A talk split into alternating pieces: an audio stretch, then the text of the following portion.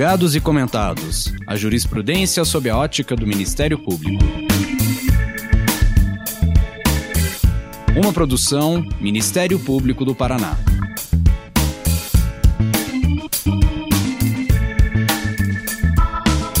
Olá, estamos começando mais um episódio dos Julgados e Comentados. Eu sou Sâmia Bonavides e no episódio de hoje nós vamos tratar da tutela provisória no processo coletivo, com a participação muito importante, significativa, do professor Fred Didier, que é professor de Direito, advogado, é professor de Direito da Universidade Federal da Bahia, e que muito gentilmente está participando aqui conosco hoje.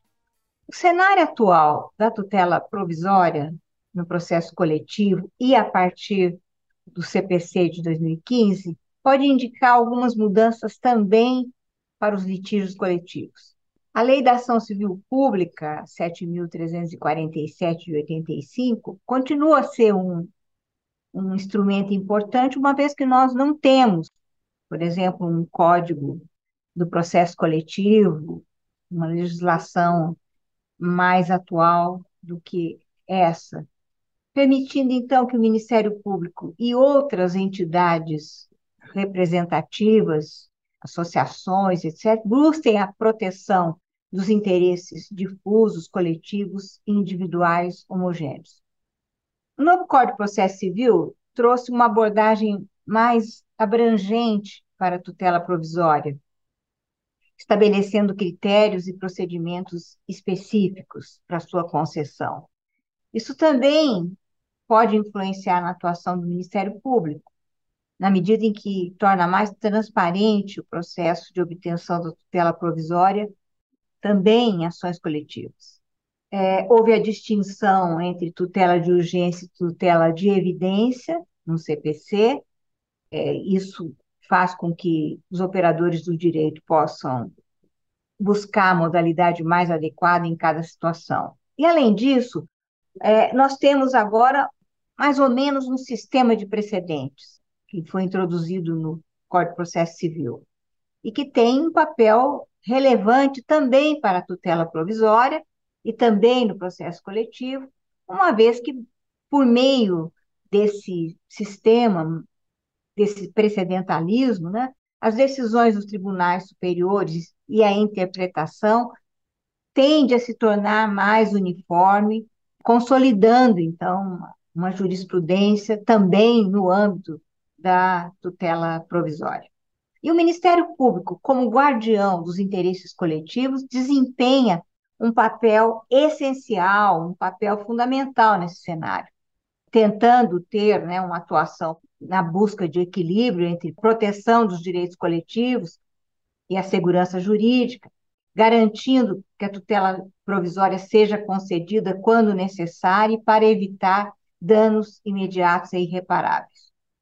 Então, com base nas diretrizes que nós temos hoje, na jurisprudência que vem se formando né, em torno de algumas questões que envolvem a tutela provisória, nós vamos debater aqui a promoção né, nessa área de uma justiça coletiva, utilizando a tutela provisória de uma maneira mais estratégica, digamos assim, para a proteção de interesses da sociedade.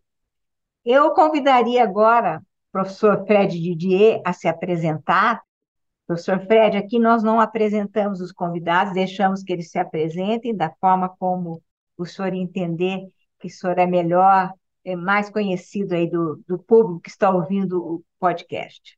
Muito obrigado, muito obrigado, doutora Samer, muito obrigado pelo convite. É, eu sou como a senhora destacou, professor titular da Faculdade de Direito da Universidade Federal da Bahia, na área de processo civil, sou professor de graduação, mestrado e doutorado, sou advogado, tenho uma carreira como advogado e como acadêmico já há algum tempo. Sou um homem branco, de 49 anos, com barba, uma calvície assim, tipo aquela calvície de frade no cucuruto aqui, já com bem bem saliente, embora com na, na frente, assim, com entradas também um pouco é, avançadas. E gosto muito de processo coletivo. O processo coletivo é um assunto que está na, na, na pauta das minhas reflexões já há bastante tempo, há bastante tempo, há uns 20 anos. Eu tenho coisas escritas sobre processo coletivo e discutir, conversar, né, trocar ideias sobre tutela provisória, processo coletivo e Ministério Público é muito do meu agrado. Muito obrigado pelo convite, estou à disposição. Obrigada, professor. E o senhor é muito respeitado, tanto pela comunidade acadêmica, quanto pelos membros do Ministério Público. É, eu também sou professora de Direito e os meus alunos vão adorar, com certeza, também esse podcast e minhas colegas, promotoras, procuradoras de justiça, promotores, procuradores, com toda certeza, o senhor vai contribuir muito. Muito obrigado.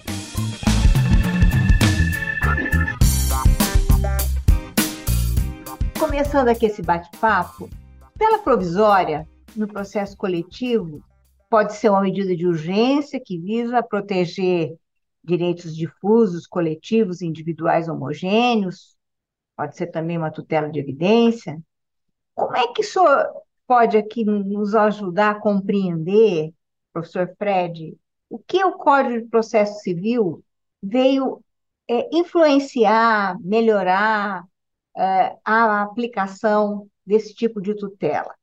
Quais são as principais alterações do novo CPC que, de alguma forma, impactam a concessão da tutela provisória no processo coletivo e também é, como isso vem ajudar ou não né, a proteção dos direitos coletivos? É, muito boa pergunta. É, Para poder responder essa pergunta, eu acho que a gente tem que fazer uma pequena contextualização histórica. É, veja que a Lei de Ação Civil Pública ela é de 1985.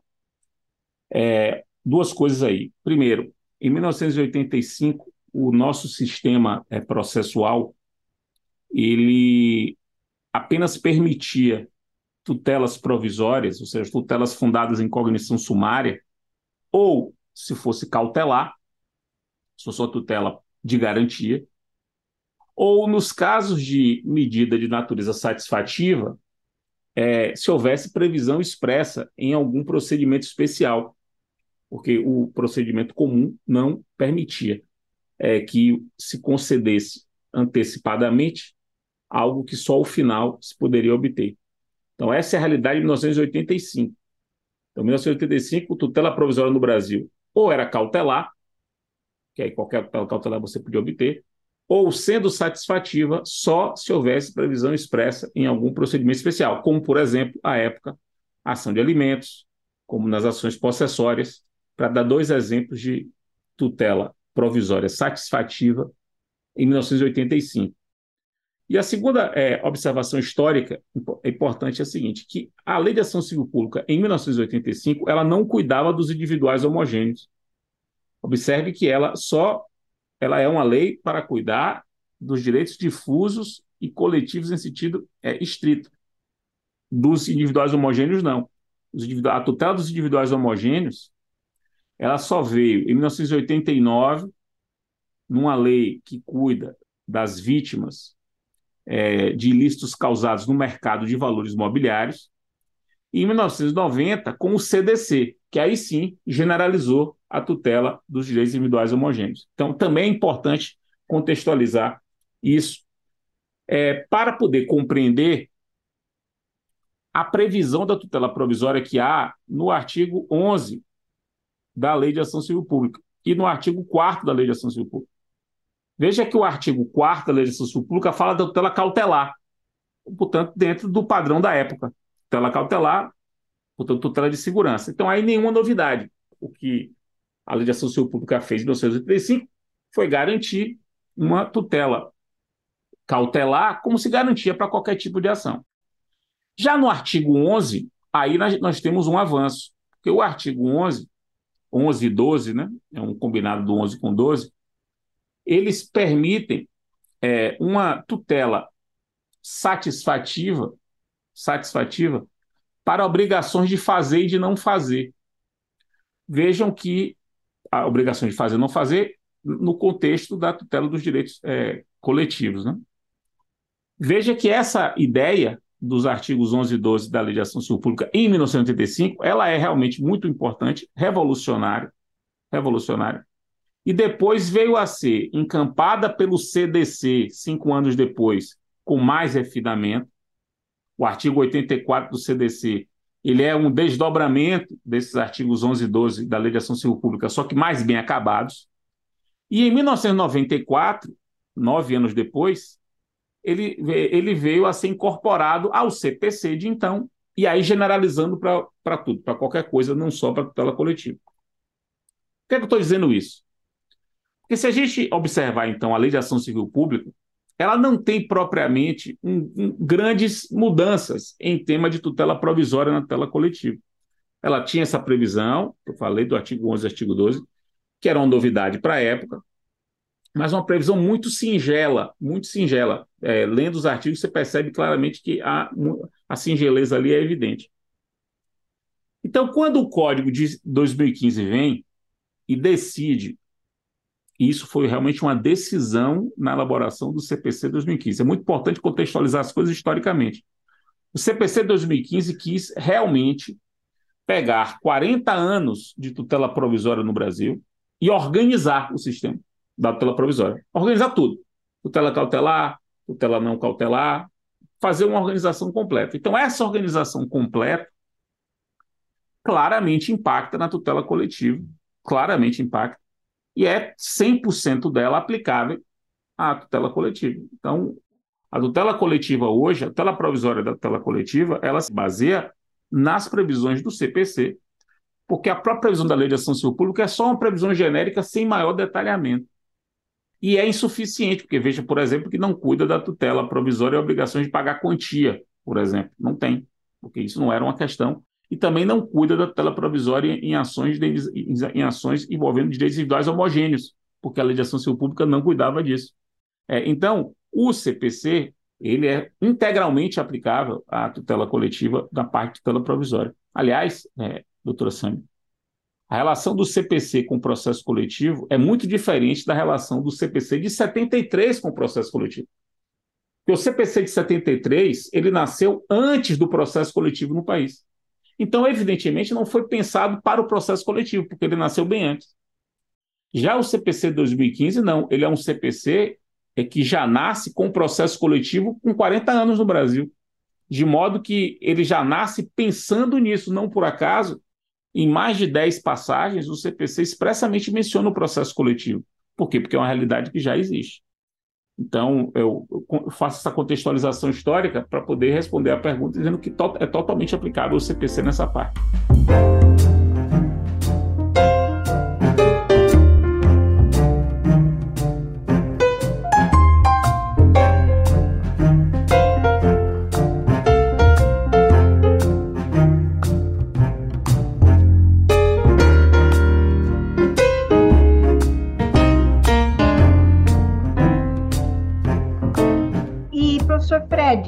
Existem critérios ou requisitos específicos, por exemplo, que o Ministério Público ou outro ator né, dentro do processo coletivo, que ele precise é, observar no âmbito da tutela provisória em ação civil pública ou não? É, essa pergunta também é muito boa. É, do ponto de vista do direito estrito, lendo a lei, não. Não. Não tem requisito. É, tem uma, uma previsão é, bem conhecida na Lei 8437 de 92, 8437 de 92, uma lei antiga, né, que fala que em algumas, é, quando o poder público for réu em ação civil pública, ele tem que ser ouvido antes da liminar, mas isso é uma exigência é, procedimental, não é uma exigência de, não é um pressuposto para concessão, é só uma exigência é, procedimental. Mas eu gostaria de destacar doutora Sâmia, o papel do Ministério Público nisso. Por que, que eu quero destacar? É, o que eu vou falar agora não tem previsão legal, mas me parece uma, um comportamento importante o Ministério Público adotar, tendo em vista o conjunto, o regime jurídico a que o Ministério Público está submetido. E aí é só o Ministério Público. Perceba que o que eu vou falar agora não se aplica à Defensoria Pública, não se aplica às associações civis, também são autores de ação coletiva, mas o Ministério Público sim. É, vou fazer algumas considerações. A primeira, o Ministério Público ele é o titular exclusivo do inquérito civil público. Então, só o MP pode é, instaurar inquérito civil. Isso é, isso é a exclusividade dele. Então, então isso, portanto, isso é um instrumento de, vamos chamar, pré-processual, preparatório para uma tutela coletiva, muito forte, todos sabem disso, muito eficaz, todos sabem disso. Boa parte dos casos é resolvida no âmbito, no contexto de um inquérito civil. E é, é um poder significativo do Ministério Público.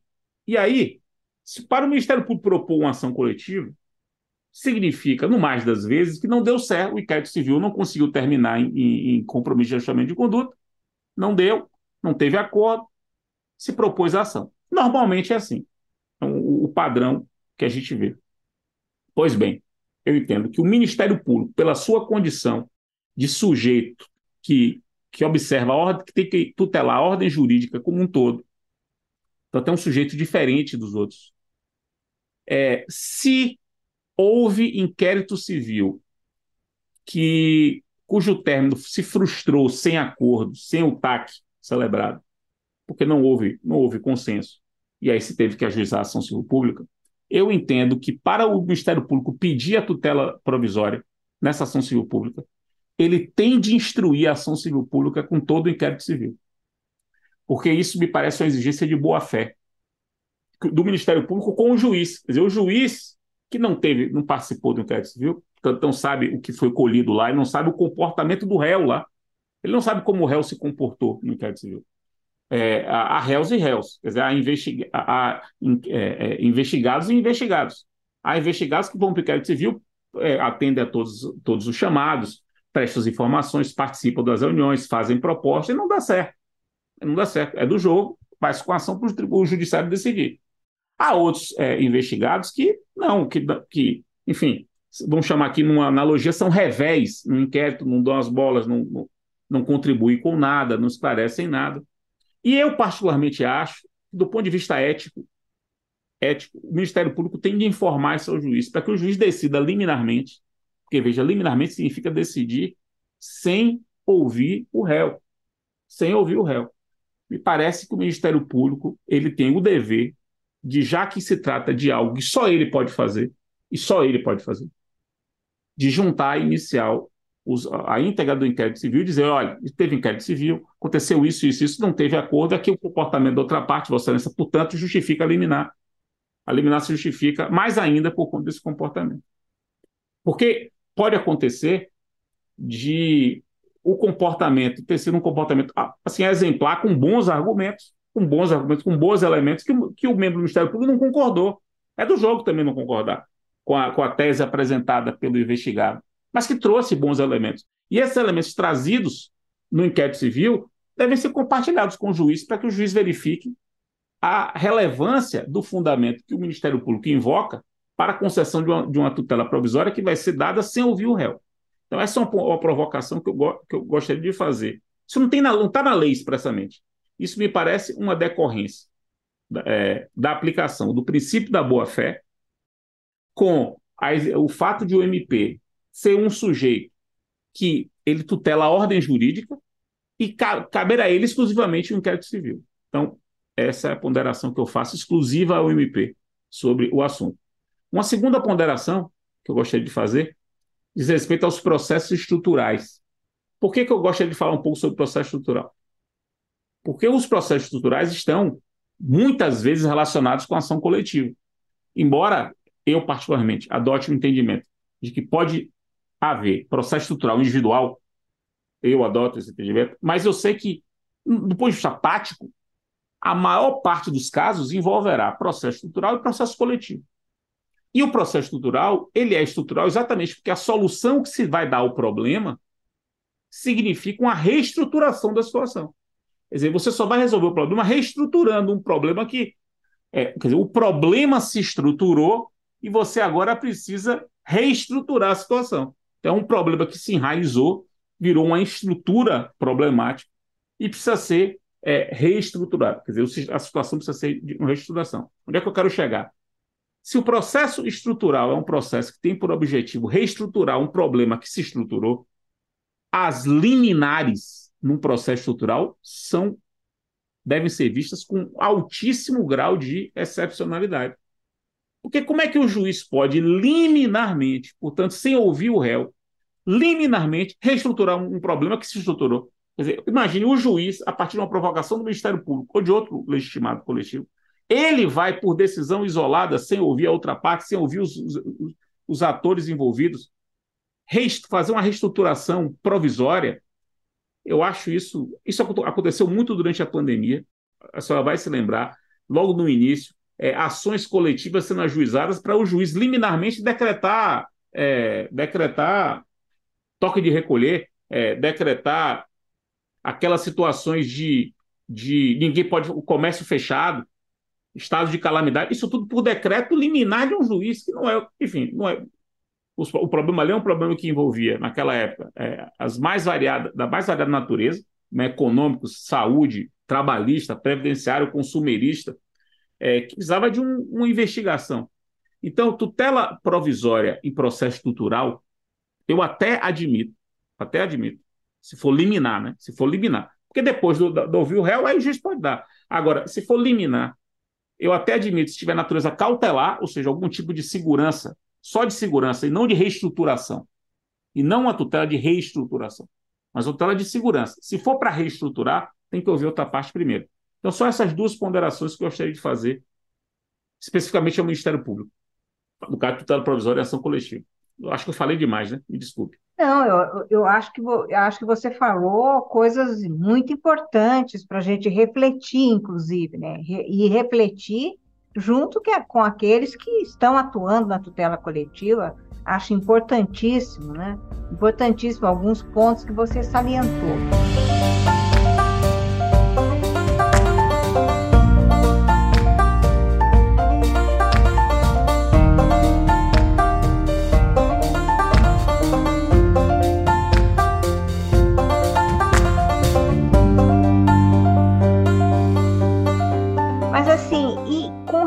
A isso que você falou, como é que tem se comportado aí a, a jurisprudência, né? A jurisprudência tem favorecido em algum aspecto, né? Dá uma interpretação mais, vamos dizer assim, um pouco mais aberta, um pouco mais acolhedora, né? Para as questões coletivas, ou ela continua ah, ainda recalcitrante é, quando se trata daí, né, de dessas questões que envolvem direitos coletivos difusos e individuais homogêneos? É, assim, muito boa pergunta. A verdade, doutora Sam, é que a gente não consegue identificar uma jurisprudência. A gente identifica várias decisões, e de todos os lados. Por exemplo, o, o STF, em, em algumas ADPFs, e eu entendo que a DPF tem natureza coletiva, o STF e algumas DPF têm dado liminares de reestruturação. Liminares de reestruturação. Isso aconteceu muito, inclusive, durante a pandemia. É, para a tutela dos indígenas, por exemplo, foi uma liminar dada a proteção dos indígenas durante a pandemia. Mas não é uma jurisprudência. Há casos de concessão de tutela provisória estrutural. Eu já vi alguns casos, muitos casos, alguns, muitos não, mas já vi casos de tutela provisória de ressarcimento liminar. Imagina o que significa isso. Ressarcimento liminar. Sem ouvir o réu, pede-se é, milhões de reais e o juiz dá liminarmente pague milhões de reais. Eu já vi isso acontecer. Casos assim acaba, a, acabam fazendo com que os tribunais suspendam a decisão. Então, o que acontece muito na jurisprudência? Muito é concessão de efeito suspensivo em pedido de suspensão de segurança contra a liminar em ação coletiva. Isso acontece demais, porque a liminar em ação coletiva é uma daquelas que permite, e permite desde a lei de ação civil pública, desde 1985 tem essa regra, permite que o presidente do tribunal respectivo suspenda os efeitos da liminar quando ela contrariar, no fim das contas, interesses, outros interesses difusos, né? outros interesses difusos, e envolva é, ou ente público ou concessionária de é, concessionária pública, né? É, entes privados que são concessionários. Então você vê, você vê de um lado os tribunais mais conservadores no sentido de é, rever liminares que foram dados em tutela coletiva quando o impacto é muito grande, portanto o peso econômico e social acaba prevalecendo. E você vê curiosamente, o Supremo Tribunal Federal em ações de competição originária dando liminares, mas liminares de reestruturação. Liminares com caráter pecuniário, a gente não vê isso acontecendo. E também, professor Fred, como a, tutela de urgência e a tutela de evidência, como é que elas se aplicam nas ações em que o Ministério Público é parte? Como o Ministério Público faz essa, essa escolha? Tem aí, só teria assim, alguma dica né, em relação à tutela, vamos dizer assim, quando é mais interessante a tutela de urgência, se for o caso do que eu, da forma como eu estou colocando, e, ou a tutela de evidência para buscar né, proteção de interesses coletivos? E, e essas escolhas se relacionam com o Código de Processo Civil, é, com, com, a, com essa adoção desse sistema unificador do Código de Processo Civil, ou se resolve no âmbito da, do Código de Defesa do Consumidor, da Lei da Ação Civil Pública? A pergunta é muito boa. É, veja, a princípio, com aquilo que eu falei, aplica-se a, ação civil pública os mesmos pressupostos. Então, se é urgência, significa que eu vou precisar demonstrar o perigo. Se é evidência, eu não preciso demonstrar o perigo desde que eu encaixe numa das hipóteses que a lei autoriza a tutela provisória sem perigo, lá do 311 do CPC. É, para o Ministério Público, o 311 pode ser muito útil nos casos do inciso 2, né, do 311, é, que são aqueles casos em que o pleito, o pedido, se baseia em precedente obrigatório. Se o pedido se baseia em precedente obrigatório, não há necessidade de demonstrar urgência, você já tem direito à tutela provisória. Isso é o que diz o inciso 2 do 311, o que é ótimo, né? O que é ótimo. É, sobretudo, se você pede a tutela provisória já depois da sentença. Por quê? Porque, é, ou melhor, na sentença, porque em vez de se eliminar. Porque se o juiz julga com base num precedente obrigatório, a apelação, a apelação não teria efeito suspensivo, uma vez conseguida a tutela, a tutela de evidência. É, então, o juiz pode julgar, dar tutela de evidência, tira o efeito suspensivo da apelação, porque é uma tutela de evidência baseada em precedente obrigatório. Agora, eu queria destacar um caso, doutora Sander, do Ministério Público, um caso, esse caso é real, esse caso é real, do Ministério Público do Espírito Santo, foi um caso um, uma gestão de problema conduzida por, por um colega seu, meu amigo, é, professor Hermes Zanetti Júnior, que escreve comigo sobre processo coletivo. E, e, e veja o que aconteceu. Ele, na comarca dele, ele tinha um problema relacionado à entrega de medicamento, de certo medicamento, para algumas pessoas, aquelas ações de medicamento. Ele entrou com as ações, pediu tutela provisória, mas pediu com base no artigo 303 do CPC. Qual é a peculiaridade? Se você pede com base no 303, você se vale daquilo que se chama de é, tutela provisória antecedente. Antecedente. É, você pede a tutela provisória, se ela for concedida e o réu não recorrer da liminar, o processo termina ali e a liminar se, se, se projeta no tempo, ela se, ela, ela se estabiliza. A liminar fica protegida, mas o processo terminou ali, termina só com a decisão. E ele adotou essa estratégia e publicou até um artigo sobre isso, mostrando que em 85% dos casos não houve recurso. Não houve recurso. Ou seja, o Ministério Público entrou com a ação, conseguiu eliminar, não houve recurso, o processo acabou e, a, e, e o indivíduo foi tutelado, quer dizer, a, a situação de saúde do indivíduo foi protegida e o processo acabou. Isso foi feito a partir de um juiz estratégico do membro do Ministério Público, que em vez de entrar com ação civil pública comum, entrou com ação com base no 303, que dá ensejo a esse tipo de situação. Então, o que é que eu sugiro? Ah, e uma vez eu fui conversar no, no Ministério Público é, o grupo de promotor, de promotorias de, de Maria da Penha, de violência doméstica. Me chamaram, logo depois que o código saiu, entrou em vigor, me chamaram. E aí eu fui contar, eu fui falar da tutela provisória estabilizada, essa do 303, que é uma novidade do código. É só uma novidade. E eles ficaram pensando, pô, Fred, isso aí é ótimo para casos de violência doméstica, porque em boa parte deles, e aí falaram lá para mim que os números, naquela época, correspondiam a 90% dos casos em que uma, uma, uma medida de protetiva de urgência era concedida em favor da mulher, em 90% dos casos, o, o homem nem aparecia. Quer dizer, ele nem aparecia no processo. Ele saía a decisão e o cara sumia. Ora, essa lógica é uma lógica ótima para estabilização, porque você, consegue a medida protetiva. A outra parte não impugna, o processo acaba ali. No caso da violência doméstica, inclusive, faz com que o, a mulher não tenha que ir para audiência, não tenha que ficar com aquele processo pendente, o que acaba aumentando a, a, a vulnerabilidade dela, o risco de novas violências acontecerem. E aí onde é que eu quero chegar? Eu acho que uma coisa que o Ministério Público pode fazer é, no, nos seus estudos internos é identificar quais são as ações em que, em vez de entrar com a ação civil pública tradicional, não seja melhor fazer esse tipo de providência.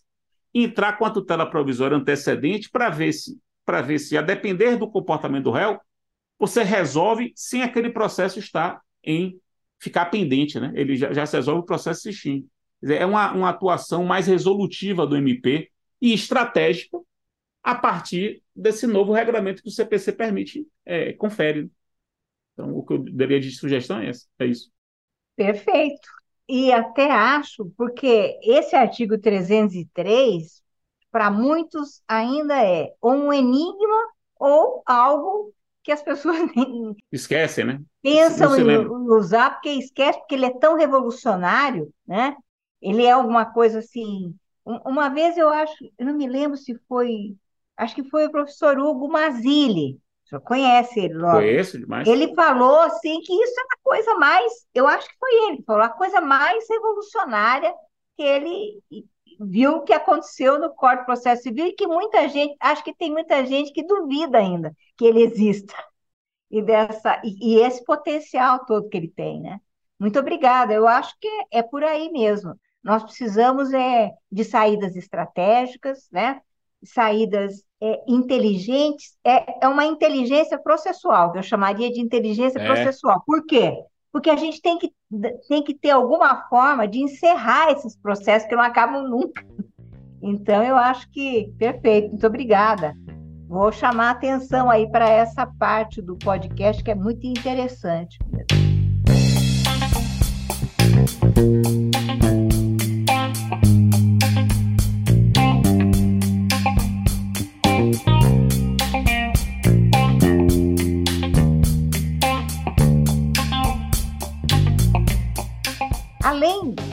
deste desafio, nós teríamos outros desafios ou considerações específicas quando a gente solicita tutela provisória, por exemplo, no âmbito dos interesses difusos, professor Fred. Tem alguma coisa que o senhor acha que possa, possamos ressaltar? Para o Ministério Público? Para o Ministério Sim, Público? Para o Ministério Público. Eu tenho uma, uma reflexão que eu gostaria de compartilhar. Claro que, veja, a minha posição o meu lugar de reflexão é o lugar de um professor e de um advogado. Então, com isso, eu peço que levem em consideração esse, essa, minha posição para poder ref, refletir sobre essa minha reflexão. Que é a seguinte: o Ministério Público ele cuida de diversos interesses, enfim, ele, ele tutela a quase totalidade dos interesses difusos, pode ficar à disposição do Ministério Público. E muitas vezes, ou quase sempre, direitos difusos estão em conflito. Quase sempre, você, para tutelar um, um, uma coletividade, você tem conflito com outro. Isso acontece demais, demais, né? E, como é que eu posso dizer? A formulação de um pedido de tutela provisória pelo Ministério Público exige uma reflexão redobrada, eu, me parece. Estou falando do Ministério Público, não estou falando de associação civil. Estou falando do Ministério Público. Uma associação civil só se preocupa com aquilo ali que ela está, aquilo para o que ela foi criada. O Ministério Público não. O Ministério Público tem tem, tem promotoria do consumidor e tem promotoria da criança. E tem promotoria do trabalho no Ministério Público do Trabalho. E tem promotoria de saúde. Então, vou dar um exemplo da, da, na pandemia. O, a, promotoria de consumidor entra com ação civil pública e pede liminarmente é, e pede liminarmente a, a, volta às aulas. E liminarmente que as mensalidades passem a, a, a valer 40%. Só que a promotoria de saúde, que está investigando como é que se lida com aquela, com aquela questão, percebe que não existe nem protocolos para. Vamos tentar voltar a 2020. Não existe, não existe nem protocolos para saber como é que se dá aula naquele, E as pessoas não sabiam nem o que fazer. Os trabalhadores, os trabalhadores é, estavam comprometidos com aquela decisão porque eles estavam expostos ao risco de contaminação, porque teve uma decisão que mandou voltar porque estava tutelando os consumidores. A preocupação era tutelar os consumidores, mas esquecia que tinha os trabalhadores, tinha os professores, tinha os pais. E tinha uma outra preocupação, que é a concorrência. Se você baixa para 40%, as pequenas escolas, as, escolas, as creches, por exemplo, quebrariam, como quebraram muitas, né? Como quebraram muitas. Porque as creches têm quatro pessoas por sala e vai até o grupo três. É diferente de um colégio que tem dez salas e vai até o ensino médio. Então havia uma preocupação concorrencial e aquela promotoria de consumidor não se preocupava. Mas a tutela da concorrência também é do, é, é da, do Ministério Público. Então veja a complexidade das coisas no mais das vezes. Então, eu acho que faz, me permita essa reflexão. Falta ao Ministério Público lembrar que ele é o Ministério Público. Portanto, ele tem que ter necessariamente uma visão é, da complexidade da coisa que uma associação civil não precisa ter, mas ele precisa ter, para saber exatamente o que ele pode pedir numa tutela liminar.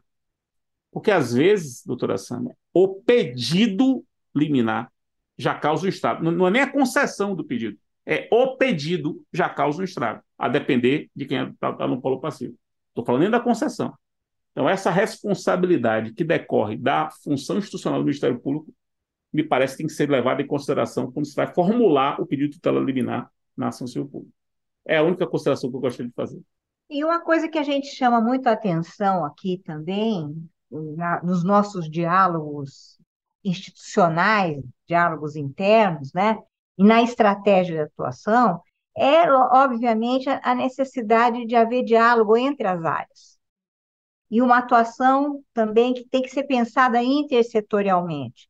Isso não é uma coisa fácil, nossa, porque hoje as pessoas se acostumaram a viver nas suas caixinhas, nas suas especialidades, defender os seus pontos de vista e tal. E a gente cada vez mais percebe a nível de, em nível de planejamento institucional, planejamento das ações institucionais, a necessidade dessa, desses diálogos, né? Porque isso, obviamente, facilita muito as coisas, né? Mas muito obrigada, eu acho que é por aí mesmo. Se nós não tivermos os diálogos internos, né, entre as áreas, nós temos que pelo menos refletir bastante, né, o que nós vamos eventualmente causar de problema para uma outra área que nós também, que, que incumbe a nós também, né, é, proteger. Obrigada. E, professor Fred, em que circunstâncias e com base em quais critérios o senhor tem visto, né, acompanhado essa revogação ou modificação de uma forma correta ou incorreta? Vamos dizer, o juiz, o senhor já até falou nisso, concedeu lá uma tutela provisória, o tribunal reformou, ou o próprio juiz depois revoga, concede, revoga, que isso é uma, uma, é uma reclamação bastante constante, né? É, consegue, mas logo em seguida é revogado. E quais são esses critérios? A gente, é, vamos dizer assim, tem abuso de, de, abuso de quem pede, né? E depois, e, e depois, quando eventualmente é ouvida a outra parte, aí o juiz pondera melhor. O que, que seria isso? Aonde que, onde que esse problema pega? É, isso volta àquilo que eu, aquele problema que eu levantei lá atrás. É, normalmente, a tutela coletiva ela traz problemas muito complexos. Uma liminar, portanto, uma tutela provisória dada sem ouvir o réu, costuma ser uma liminar muito precária do ponto de vista cognitivo. O juiz dá a partir de uma provocação que o autor faz, muitas vezes o Ministério Público, e veja a importância de juntar o inquérito civil que eu mencionei, né? para que venha, venham mais elementos e venha o que aconteceu no, no debate administrativo para que o juiz tenha mais elementos para poder dar. E aí, o juiz dá aquilo ali a partir de uma, uma perspectiva unilateral trazida pelo autor. Quando vem o outro lado, ou vem terceiros, terceiros, os terceiros desses outros interesses conflitantes, que às vezes não são mencionados, que vêm, amicus curi que entra, a complexidade se apresenta de tal maneira para o juiz que ele percebe e vai e percebe que é o caso de rever. Rever a partir dos elementos cognitivos novos. A revogação ela não se justifica se não houver elementos cognitivos novos. Aí não, se está tudo igual, o juiz acordou agora, eu mudei de ideia, não pode. Mas se há elementos cognitivos novos, elementos probatórios novos, elementos retóricos novos, que ele não, não tinha é, percebido, aí justifica que ele revogue. Por isso que existe uma prática, isso é uma prática, não está na lei, mas é uma prática que eu já vi muitos juízes fazendo. Quando ele recebe uma ação civil pública com um pedido de tutela provisória e o caso é muito complexo, eu já vi mais de um caso isso acontecer. O juiz recebe e manda que o réu compareça em audiência para ouvir do réu sobre o caso. E aí não é contestação. O juiz diz assim: olha, compareça aqui. E depois que eu entender mais ou menos o que está acontecendo, aí eu abro o prazo para você se defender. E o juiz diz isso. Eu quero, eu quero ouvir para entender o que está acontecendo. Eu não quero decidir sem entender. Eu quero ouvir minimamente o outro lado. E aí marca uma audiência, e é, é audiência bem rápida, coisa de 48 horas. É, é, Entra-se em contato até por telefone. Muito interessante, já vi isso acontecer. A secretaria pega o, endereço do réu, pega uma empresa, por exemplo, entra em contato aqui, o juiz da vara tal está marcando para vir aqui daqui a é, dois dias, que ele quer ouvir o que está acontecendo, e já dizendo que não vai contar prazo para defender.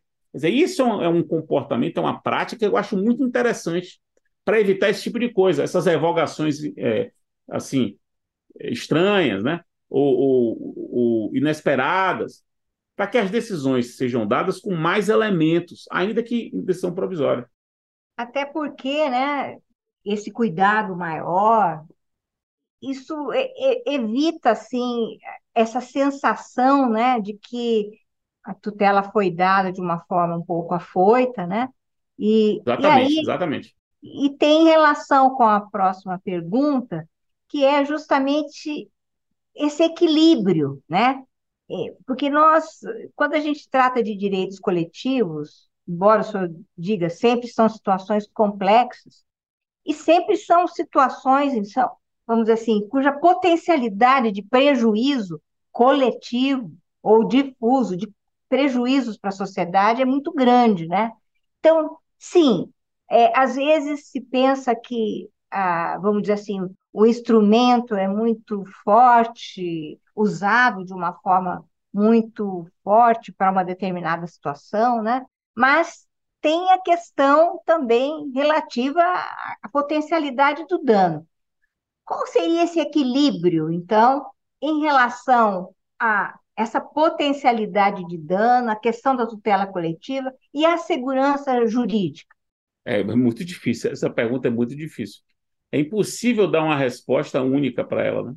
É realmente porque cada situação, a gravidade da situação, o, o, o impacto, né, daquele problema, a natureza do problema, é, o tempo em que o problema existe, que às vezes é uma situação que aconteceu ontem, às vezes é um problema que está tá aí a um problema de racismo estrutural, problema de, de, de misoginia estrutural. É um problema que está aí estruturado há muito tempo. Você, você resolver de uma hora para outra é muito. Não dá. É, tem, que, tem que resolver, mas tem que resolver com, com uma zona de, é, de transição, com regras de transição mais, mais preocupadas com a segurança, né, que tornem é, a transição mais amena. O problema da demarcação da terra indígena é, é um claro, é um outro exemplo é, excelente, né?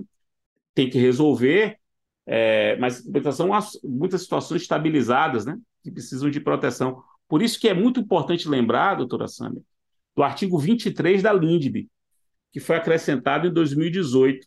O artigo 23 da LINDB é um dispositivo hoje aplicado em praticamente todas as ações coletivas. É, todas as ações coletivas, toda decisão coletiva, no mais das vezes, vai, tirando as ressarcitórias de dinheiro, tirando a de pagar dinheiro, mas as que tem que fazer e fazer ou não fazer alguma coisa, no mais das vezes, você vai, vai ter que aplicar o artigo 23 da lei, que é uma regra geral, uma cláusula geral de, que impõe a definição de um regime de transição para dar segurança jurídica. Portanto, equilibrar a necessidade da mudança com o, a segurança na mudança. Então, a necessidade de mudança com a segurança na mudança. E essa mudança da lei de 2018 ela é emblemática. Eu, por exemplo, como advogado de réu em ação coletiva, Normalmente a gente invoca a Lindbe e o artigo 23 como uma das matérias de defesa. Normalmente. É um ponto importante para aliar isso que a senhora, é, esse problema que a senhora aventou.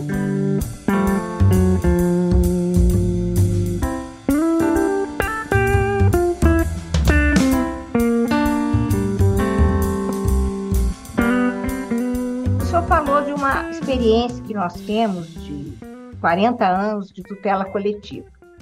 É, a gente observa ainda que, apesar desses 40 anos, né, talvez o Ministério Público, porque essa tarefa foi colocada no colo do Ministério Público a partir da, da Lei da Ação Civil Pública, depois a Constituição Federal tudo, né? É, em relação ao, aos órgãos jurisdicionais, ao Poder Judiciário, a gente percebe ainda que há, há coisas que ainda parece que carecem né, de uma maior, maior grau de experimentação mesmo. Por quê? A tradição é atuar na tutela individual, sempre foi, né? Todos nós, inclusive, dependendo das nossas gerações nos cursos de direito, aprendemos a trabalhar mais com a tutela individual. E agora, além disso, além de ter que traba trabalhar na tutela coletiva, nós temos um de um, de um tempo para cá, né? Nós temos também o aprendizado do, dos casos repetitivos, né? E das decisões em casos repetitivos. Como é que você avalia, professor Fred, é, a eficiência da atuação do judiciário neste sentido, né? E para o âmbito da tutela coletiva, as decisões nos casos repetitivos. Como o sistema de precedentes tem se efetivado na concretização da tutela coletiva mais adequada para o funcionamento do sistema de justiça e a proteção da sociedade como um todo? É, vamos lá vou partir de uma premissa aqui. Eu e Zanetti, no livro sobre processo coletivo, nós defendemos que o julgamento de casos repetitivos, além de ser uma técnica de formação de precedentes obrigatórios, é também uma técnica de tutela coletiva, que se distingue do, das ações civis públicas, das ações coletivas. Então, a tutela coletiva no Brasil, ela pode se dar por uma ação coletiva, mas pode se dar também por um julgamento de casos repetitivos, que isso é uma forma de proteger, de tutelar interesses de grupos. Na verdade, os grupos envolvidos na discussão daquela questão de direito repetitivo. É, então, quando a gente fala de, de casos repetitivos, a gente está falando de tutela coletiva também, mas é tutela coletiva sem ser por ação coletiva. E a, o julgamento de casos repetitivos no Brasil, ele realmente ganhou uma, proporções impressionantes, muito maiores do que eu imaginei que, que elas teriam é, oito anos depois que o código foi promulgado. Hoje não há tribunais do país que não tenham julgado já o IRDR, por exemplo. Há IR10 em todos os tribunais e há IR10 julgados em todos os tribunais do país. É, isso é muito impressionante, né? muito impressionante. O, o Supremo tem transformou a repercussão geral num instrumento de tutela de casos repetitivos. Você não vê no Supremo os recursos extraordinários repetitivos, não vê, mas a repercussão geral englobou isso é, englobou de tal maneira, Sam, é que em, em, em, que há 10 anos atrás o Supremo tinha 152 mil processos em andamento, hoje tem 22 mil. Em 10 anos o Supremo saiu de 152 mil processos com acervo para 22 mil processos com acervo. E isso se deu pela transformação da repercussão geral num instrumento de tutela de casos repetitivos. É, o que me estranha nisso tudo é que o Ministério Público não entrou no circuito ainda. O Ministério Público ele é o Ministério Público da tutela coletiva das ações coletivas. Isso ele continua sendo. Mas o Ministério Público ele não tem tido destaque nenhum no julgamento de casos repetitivos. Eu não vejo o Ministério Público provocar IRDR, pode ser que provoque. Evidentemente, há exceções, eu estou dizendo.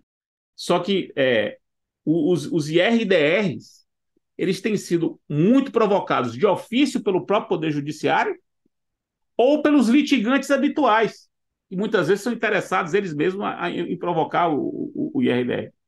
E o Ministério Público vai um pouco a reboque. Ele opina como fiscal da ordem jurídica nos IRDRs, mas não como condutor do debate. Eu, há, há alguns meses atrás, dei um curso para os membros do Ministério Público Federal e o tema era sobre era esse. Eu falei isso, todos reconheceram que tá no, não está no radar ainda do dia a dia, não faz parte de, de um repertório para o dia a dia. Ah, vamos, Vamos entrar com o RDR? Parece que não se pensa nisso. O Ministério Público não pensa nisso. Ele pensa aí. Vamos entrar com a ação civil pública, vamos abrir um inquérito civil, vamos entrar com a ação penal vamos nos manifestar nos processos que, que for o caso da gente se manifestar. Agora, provocar um IRDR, provocar um IAC, parece, isso falo pela minha amostra, né? É, que não tem acontecido isso. Aí a senhora pode até me, me falar se essa impressão é correta é, ou não. eu penso que essa impressão me parece correta. E talvez seja porque me parece que a, a incumbência aí, ela, ela pode, me parece que ela é mais, talvez, do segundo grau, né, do Ministério Público, me parece, né? E, e aí, é, vamos dizer assim, é, além né, do fato de que quem está mais atuante na área dos processos coletivos, né, são aqueles promotores, promotoras que estão nas, é, nas promotorias da saúde, da educação, é, patrimônio público, e aí é, chega no segundo grau, alguns, em alguns ministérios públicos tem é, grupos que são especializados, outros não. Talvez a gente tenha que pensar nisso, porque eu concordo também, concordo perfeitamente com você, que nós não uh, observamos nem essa técnica de, da utilização do IRDR, é, a, do IAC, dos, dos, próprios recursos repetitivos, a identificação né, é, dos casos para recursos repetitivos é uma área ainda que o Ministério Público efetivamente carece, né, me parece, né, de, é, vamos dizer assim, uma, uma, um grau maior mesmo de experimentação na, na prática, e que é, como você bem disse, concordo com você, uma área a ser explorada para fins de otimizar né, a atuação do Ministério Público. Muito obrigada, professor Fred. É, talvez a gente tenha que contar mais com a sua ajuda aí para a gente romper aí essa, enfim, isso que é algo que, na verdade, interessa muito a atuação do Ministério Público, que sempre, todos, no primeiro grau, no segundo grau, é feito sempre de membros, de membros muito comprometidos.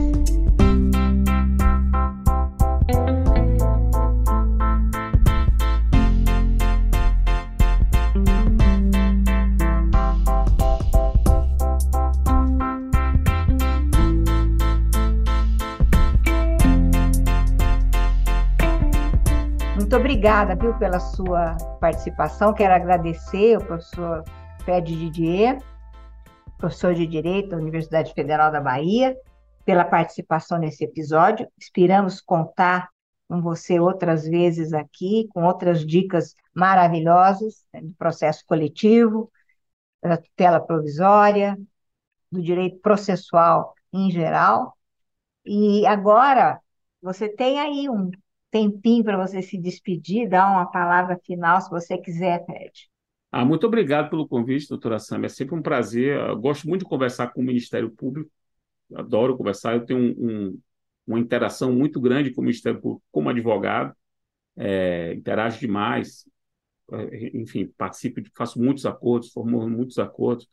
Construímos juntos acordos muito interessantes é, e, na, e, nos embates das ações civis públicas também, é, e nos embates acadêmicos né, das escolas, as escolas do Ministério Público sempre me chamam e convidam, a gente debate, então estou sempre à disposição, é sempre um prazer, muito obrigado, espero que o pessoal goste. Depois manda um link para mim do, com certeza. Podcast. Vamos mandar imediatamente. A hora que for publicado, te manda imediatamente, até para você ajudar a divulgar. Muito bom e, e vai ser um sucesso, com certeza. Muito obrigado pelo convite. Não se esqueça, você que nos acompanhou até aqui, de curtir, se inscrever em nossas redes sociais, assinar o podcast no aplicativo de sua preferência. Você também pode participar da elaboração dos julgados e comentários, sugerindo um tema, encaminhando dúvidas, comentários aqui no e-mail julgados e comentados@mppr.mp.br ou pelas nossas redes sociais muito obrigada a todas, ao professor e até a próxima. Uma produção Ministério Público do Paraná.